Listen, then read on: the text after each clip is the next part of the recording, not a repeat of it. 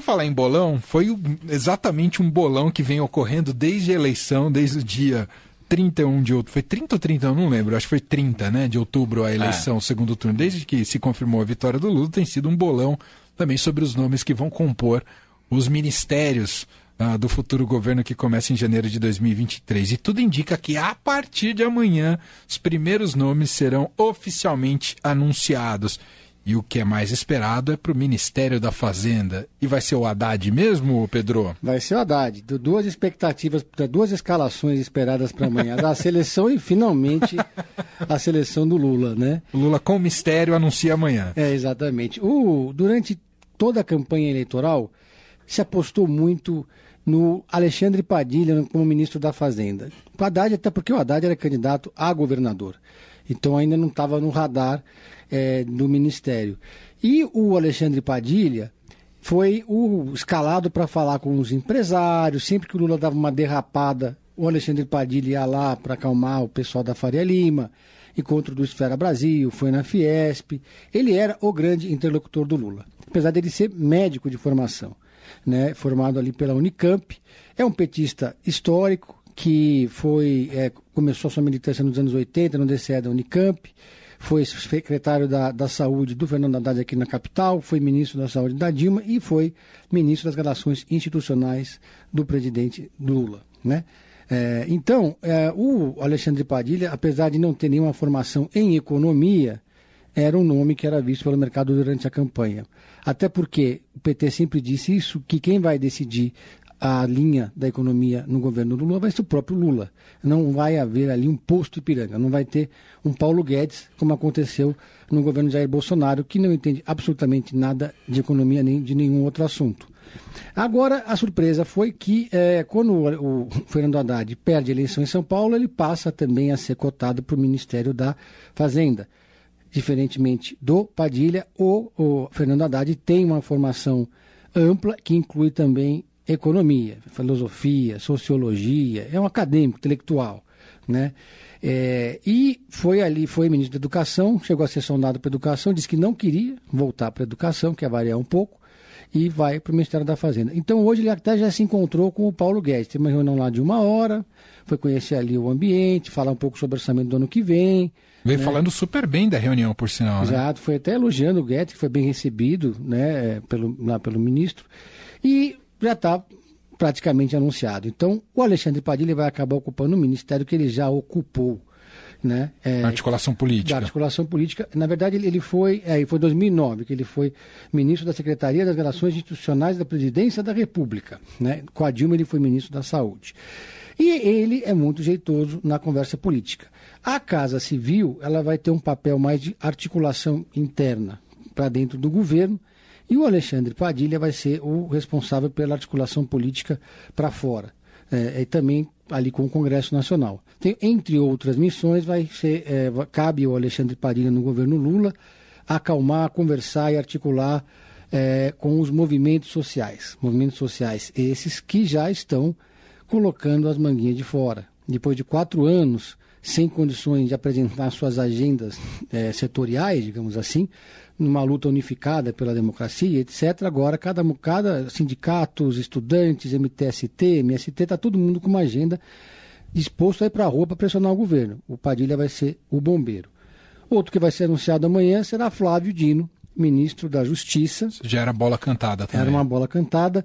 Flávio Dino veio do Ministério Público, é, ele te, foi, é, fez a sua carreira toda no PCdoB, foi deputado federal, depois foi governador do Maranhão e agora foi eleito senador pelo Maranhão. E é um nome, inclusive, cotado futuramente para é, ir para o STF. Né? É, essa é um rito de passagem, você passar pelo Ministério antes de ir para o STF. Dito isso, tem alguns outros nomes que devem ser anunciados, mas talvez não amanhã, como o José Múcio, que já é uma bola cantada. Deixa só, só te fazer uma pergunta especificamente sobre o Ministério da Justiça. Há ainda alguma conversa se ele continua unificado com segurança pública ou se vão desmembrar, Pedro? A ideia aparentemente é desmembrar. Né, é, com a segurança pública, fazer um, uh, esvaziaria um pouco o Ministério da Justiça. Mas uh, a Polícia Federal segue sob o comando Entendi. do Ministério da Justiça. Outro nome importante é o José Múcio. Sim. José Múcio, inclusive, foi ministro da articulação política antes, antecedeu, antecedeu o Padilha e saiu para assumir o TCU. Se aposentou do TCU e agora vai um, um, civil vai assumir o Ministério da Defesa. Havia uma pressão muito grande sobre o Lula para que ele antecipasse esse anúncio, porque os, os militares estão com os nervos à flor da pele. Inclusive tem uma ameaça ali de, de, de renúncia coletiva dos chefes das Forças Armadas e o Zé Múcio precisa entrar em cena para começar a fazer essa operação junto às Forças Armadas, que o governo Lula vai promover uma desmilitarização do governo e provavelmente vai é, mandar para casa muitos generais e outros militares de outras patentes que vão colocar os seus respectivos pijamas. Então isso causa uma certa celeuma nas Forças Armadas. Uhum. Lembrando que antes, no primeiro governo Lula, o ministro da Defesa também foi um civil, que era o vice-presidente José Alencar. Para finalizar, teremos ali na costura interna, na Casa Civil, o Rui Costa, que foi governador da Bahia, você pode ver que são nomes da extrema confiança do presidente, nomes Verdade, do PT. São, são passas estratégicas e de gente de confiança do Lula. Né? Exatamente, todos, é, ou do PT ou de partidos aliados. E aí que acontece, né? O bom e velho PT está também roendo as unhas, porque quer cargos. A presidente do partido, Gleisi Hoffmann, que não vai ter um ministério para chamar de seu, é, disse que o PT vai apresentar, abre aspas, uma pleiade de nomes para ocupar cargos como o Ministério da Reforma Agrária, que vai ser recriado, o Ministério das Cidades, Ministério do Desenvolvimento Social. São ministérios que têm ah, bastante dinheiro em caixa, têm bastante alcance e projeção política, mas também são ministérios que são cobiçados por partidos do Centrão, do Centro, PSD, União Brasil. Então, assim, o Lula até agora não sinalizou o que, que vai sobrar o que para esses partidos que ele precisa contemplar para ter uma base no Congresso. Ele já disse, por exemplo, que a União Brasil deve ter um ministério, mas ele não vai dar, sei lá. Da o, pesca. Da pesca, né? O Ministério do Caiaque para o União Brasil, né?